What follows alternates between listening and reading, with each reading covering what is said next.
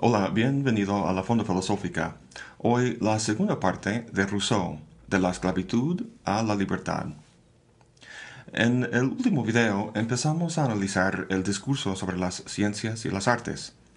Revisamos la novedosa idea de, Rousseau de que las ciencias y las artes, por lo que quiere decir la cultura en general, puede jugar un papel importante en explicar la condición de esclavitud en la que vive el hombre. Para entender mejor la clase de esclavitud de la que habla, quiero situarla entre dos extremos. Por un lado, el buen hombre natural y por el otro, el ciudadano moral. Para el primero, escojo un ilustre personaje de la historia de Jalapa, Veracruz, donde yo vivo. Se trata de Juan Herrera Vázquez, mejor conocido como Juanote. Como dice una placa dedicada a él, noble jalapeño, cargador de oficio, fuerte, con vocación de hombre bueno, honrado, sencillo, acomedido y sensible a la música clásica. Todos conocemos a alguien de este tipo, sin grandes estudios ni cargos importantes, pero universalmente queridos por su natural sinceridad y honradez. Por el otro extremo está alguien como Benito Juárez, un indígena que empezó la vida con todo en su contra, Logró educarse, ser abogado, gobernador de su estado y eventualmente presidente de México. Tiene fama por una rectitud y honradez que veló por los derechos constitucionales de sus compatriotas. Mientras que la honradez de Juanote fue innata y natural, la de Juárez fue elegida de forma moral y libre. Entre esos dos extremos se encuentra el tipo de hombre que abunda en nuestra sociedad. ¿Cómo es? Dice Rousseau, qué dulce sería la vida entre nosotros si el aspecto exterior fuese siempre la imagen de las disposiciones del corazón. La decadencia del hombre se caracteriza a grandes rasgos por eso de aparentar lo que no es. Queremos de los demás su respeto, envidia, amor o apoyo. En vez de ser tal como somos, afectamos cierta imagen con la ropa, los modales, nuestro conocimiento de la literatura o política, mencionando nombres de gente importante que conocemos, etc. Todos hemos estado en situaciones formales, como una cena elegante, donde esto se nota muy claramente.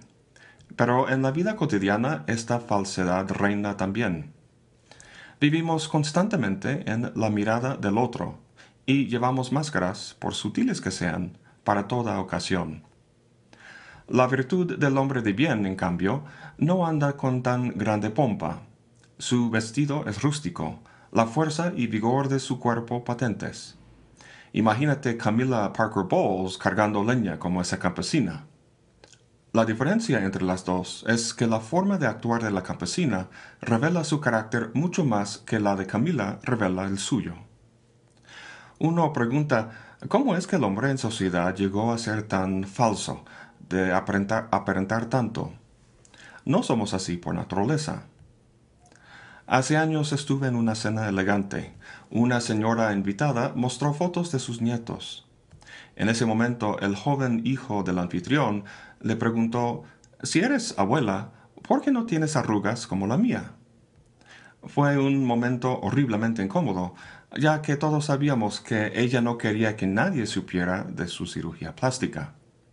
No recuerdo cómo respondió, pero lo que me quedó plasmado en la memoria era lo falso que era yo y los demás al participar en ese juego social.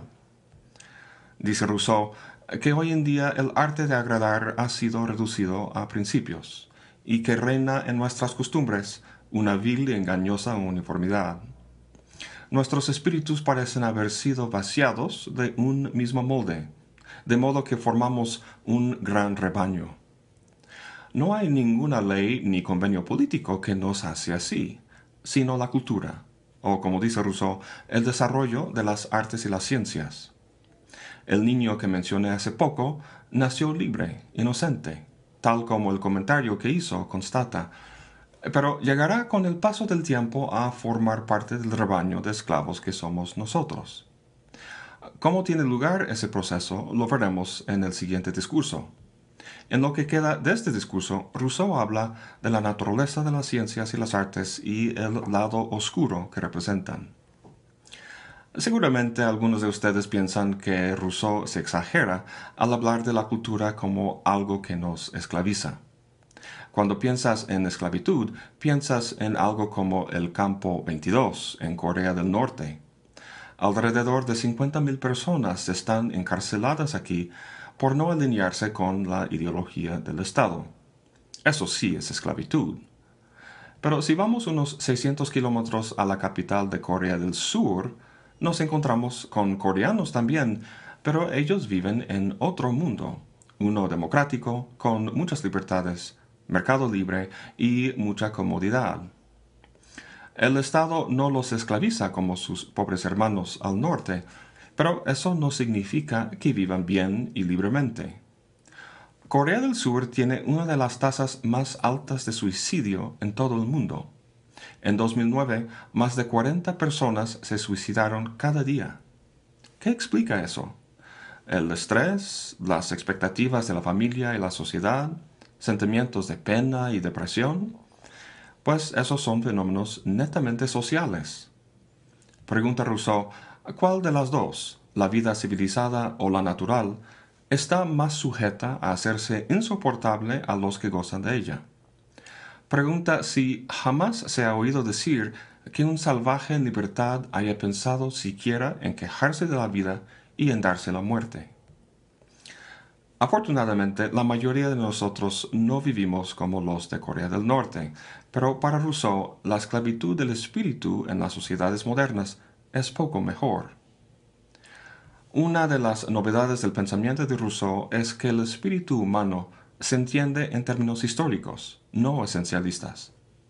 Nacimos como cualquier animal, pero el animal, al cabo de unos meses de nacer, es lo que será toda su vida. Nuestra naturaleza, en cambio, es indeterminada. Dice Rousseau que el animal humano es el único sujeto a degenerarse en imbécil cosa que se debe a que salió de la feliz ignorancia en que la sabiduría eterna le había colocado. La naturaleza, dice Rousseau, ha querido preservarnos de la ciencia, de la misma manera que una madre arranca un arma peligrosa de las manos, de las manos del hijo. Los hombres son perversos, dice, pero serían peores aún si hubiesen tenido la desgracia de nacer sabios.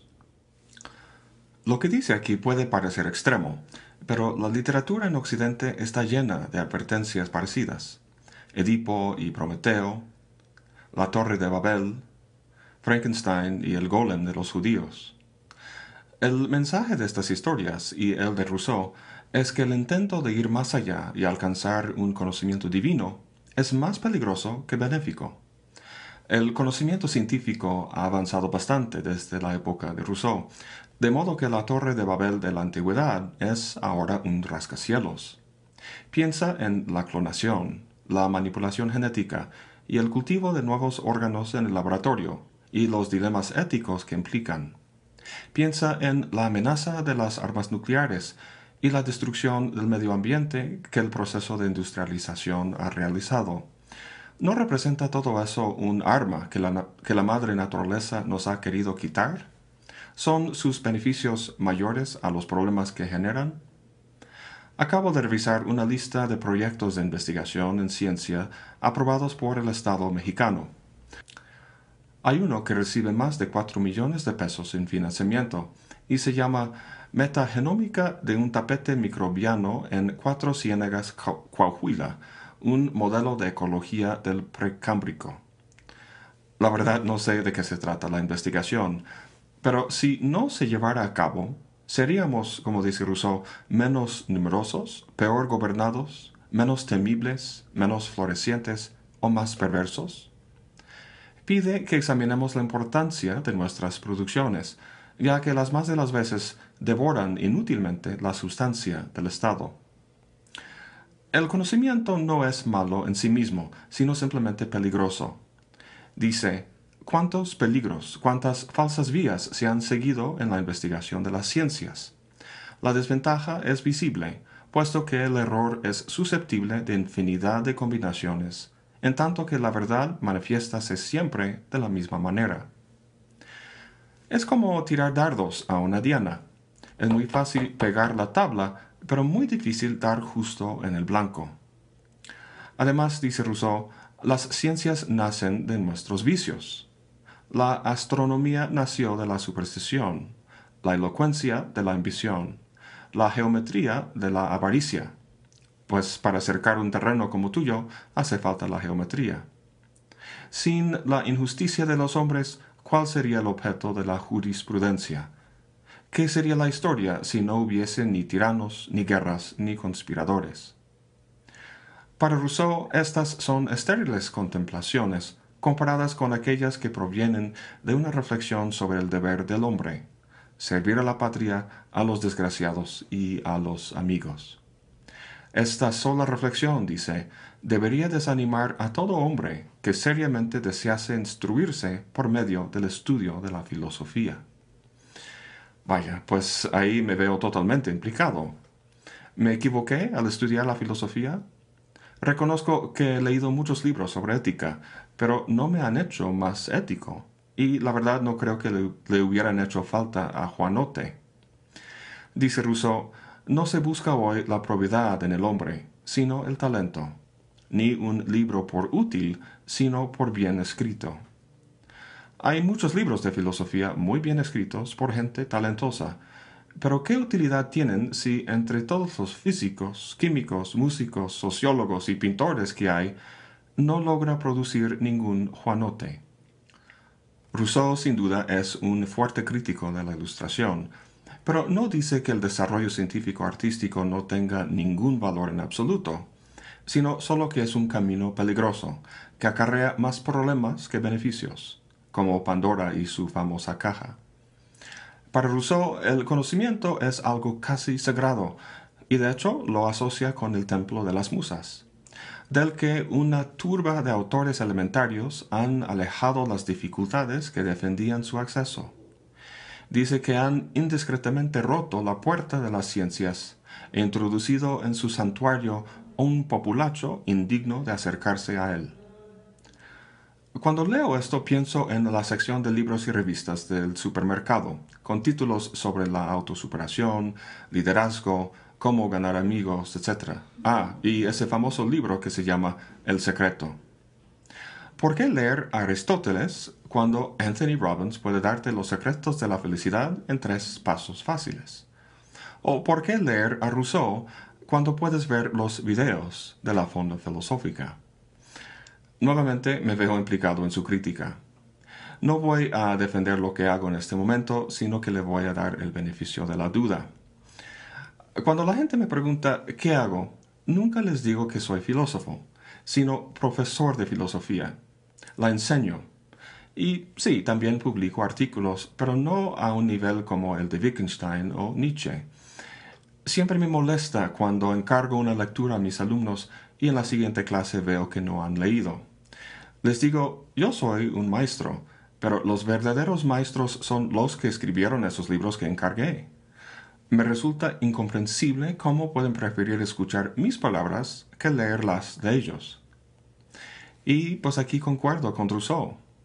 Y también con Wittgenstein cuando decía a sus alumnos que dejaran el estudio de la filosofía y que se dedicaran a algo útil como ingeniería o algún trabajo mecánico. Rousseau dice exactamente lo mismo en este discurso. Mejor que los que no irán lejos en su carrera sean rechazados desde un inicio y que se dediquen a algo útil para la sociedad.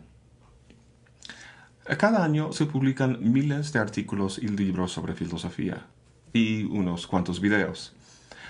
La verdad no recuerdo la última vez que leí un artículo en una revista de filosofía. La mayoría suelen ser refritos de temas populares o muy técnicos y aburridos. En cien años estaremos leyendo todavía a Rousseau, Nietzsche y Wittgenstein, pero esta turba de autores, como Rousseau les llama, serán olvidada. Nietzsche lo expresó de otra forma. Dijo que hay dos tipos de filósofos en este mundo, legisladores y obreros. Es a ese reducido número, como dice Rousseau, a legisladores como un Leibniz o Kant, que corresponde elevar monumentos a la gloria del espíritu humano. Y para los humildes obreros como yo, yo sé perfectamente que no soy un legislador, pero ¿qué hay de malo en ser un obrero? Para Rousseau hay que tener en cuenta nuevamente la pregunta que anima este discurso, a saber, si el restablecimiento de las ciencias y las artes ha contribuido al mejoramiento de las costumbres. En mi caso sería si el estudio de la filosofía me ha hecho una mejor persona. La verdad no creo. Me gusta mucho la filosofía, me da placer y me ha dado herramientas para pensar y argumentar, pero no creo que haya cambiado mi disposición moral fundamental. Algo que tengo muy claro es que soy un filósofo profesional, académico. El fenómeno sociocultural de la academia dicta en buena parte mi quehacer como intelectual. Y muchas veces me doy, me doy, cuenta de las mil y una maneras en que traiciono el espíritu de la filosofía al encajarla en este sistema a menudo muy falso de la academia. Decía Nietzsche que la mejor forma de producir filósofos de verdad es dejar de darles empleo. Los que quedan son los verdaderos. En fin, para terminar, hemos cuestionado el origen y el valor del conocimiento, pero Rousseau aún no ha mostrado cómo las ciencias y las artes realmente esclavizan al hombre. En el siguiente video veremos su discurso sobre el origen de la desigualdad, y ahí lo veremos de forma muy clara. Bueno, eso es todo para hoy. Muchas gracias por acompañarme. Hasta la próxima y buen provecho.